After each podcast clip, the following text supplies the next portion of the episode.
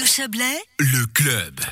Le Grand Conseil valaisan a accepté cet après-midi à la quasi-unanimité, 78 euh, voix contre 2, ils n'étaient pas tous là, hein. il y a eu cette abstention aussi, une résolution urgente de l'UDC demandant de revenir aux aides initiales, comprenez celles qui avaient cours au printemps. On parle bien d'aides économiques euh, en marge de cette pandémie de Covid-19. Bonsoir Jérôme Desmeules.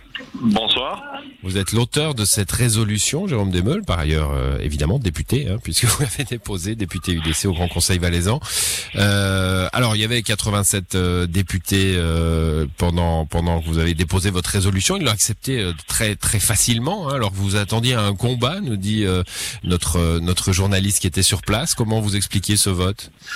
Ouais, c'est juste. D'ailleurs, il y a eu effectivement un combat, mais comme vous l'avez si justement énoncé, finalement le résultat final était a été largement, très largement mmh. en la faveur de la résolution qu'on a déposée. Donc, euh, bon, je l'explique comment. Une partie des gens, mine de rien, ont dû, ont dû partir parce que la session s'est prolongée. Il y a les gens qui sont malades ou en quarantaine qui n'étaient pas là non plus. Et puis, au final, euh, la plupart des groupes se sont rendu compte que euh, la démarche qu'on proposait, eh bien, c'est-à-dire de demander à Berne de rétablir ses aides, elle vient en complément de ce qu'a déjà initié le, le Conseil d'État. Euh, qui a en partie euh, fait la même euh, fait la même sollicitation à Berne, sachant qu'il y a aussi une consultation à laquelle les, les parties intéressées, notamment les cantons doivent. Il faut bouger, il faut bouger un petit peu, Jérôme Demel.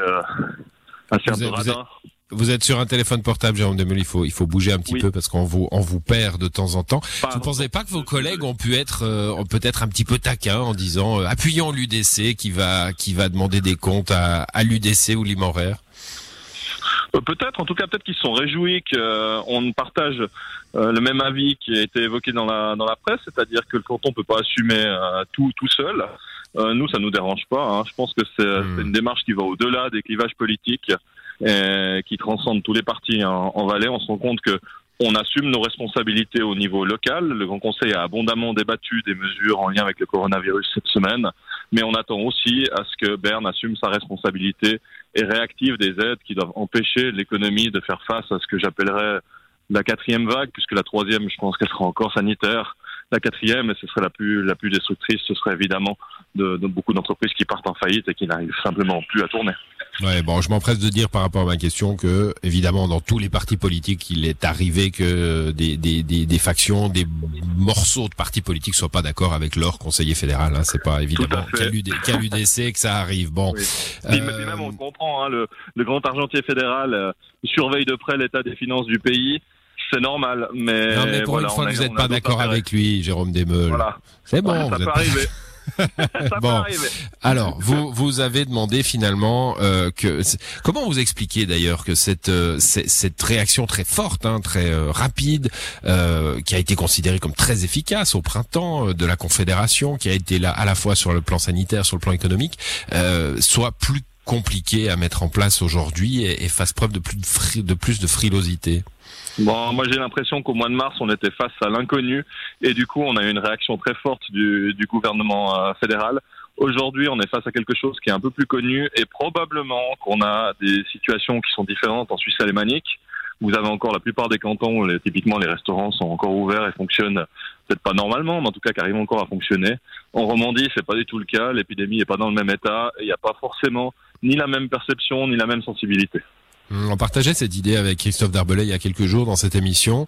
Euh, Est-ce que finalement le, le, le, fédéralisme à tout craint dont ont fait preuve les parlementaires fédéraux hein, en, en, élaborant la loi Covid, en disant il faut que les, les cantons aient la main, euh, ne provoque pas finalement une réaction euh, logique de la Confédération qui disent vous voulez la main, bah, prenez-la et, et débrouillez-vous.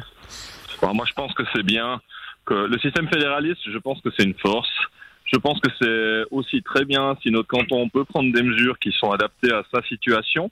Euh, comme je vous ai dit, les mesures qu'on a discutées cette semaine, par exemple, je pense que c'est très bien si le canton du Valais prend pas les mêmes mesures que le canton de Genève. C'est pas du tout les mêmes contextes. Par contre, ça ne doit pas devenir un prétexte pour se défausser de sa responsabilité. Et puis parce que Berne a quand même édicté des, des minima. Hein. On n'est pas, on fonctionne pas dans un cadre totalement libre. Donc Berne doit aussi assumer une partie de sa responsabilité. Et le, la Confédération peut quand même comprendre que les cantons n'ont pas les poches euh, à une profondeur infinie, avec la capacité financière de pouvoir réagir à cette crise comme ça. Et c'est dans l'intérêt de tout le pays si notre économie ne sombre pas. Hein. Je vous rappelle que évidemment l'impact il sera d'abord sur les entreprises, mais si ces entreprises n'arrivent plus à tourner puis qu'elles doivent licencier, bah c'est le système social dans son ensemble qui va souffrir et ce système social il est assumé par la Confédération et par les cantons. Bien, bien évidemment. Bon, cette votre résolution, qui est devenue celle du Parlement, du coup, euh, mhm. va vient appuyer les démarches du Conseil d'État. Ça a du poids, ça, à Berne, quand, quand ça quand ça arrive à Berne, les, les cantons qui demandent quelque chose? Je pense que ça a du poids, surtout si la même démarche est entreprise dans d'autres cantons. Euh, ça montre qu'on n'est pas qu'on n'est pas nécessairement isolé. Et puis là où ça a peut-être un peu plus de poids, c'est qu'on a aussi débattu du fait de revenir en situation extraordinaire, donc de solliciter aussi le gouvernement pour ça. Ça, par contre, ça a été refusé. Donc le canton du Valais a clairement dit on est capable de nous assumer nous-mêmes, on prend nos responsabilités, mais on a quand même besoin d'aide. Voilà, les aides, donc, ce sont euh, ces crédits Covid à taux zéro, par exemple, les racheter, les APG, etc., euh, qui ont été mis en place au mois de mars. Merci d'être passé dans cette émission, Jérôme Demeul. Bonne soirée. Merci à vous. Excellente soirée.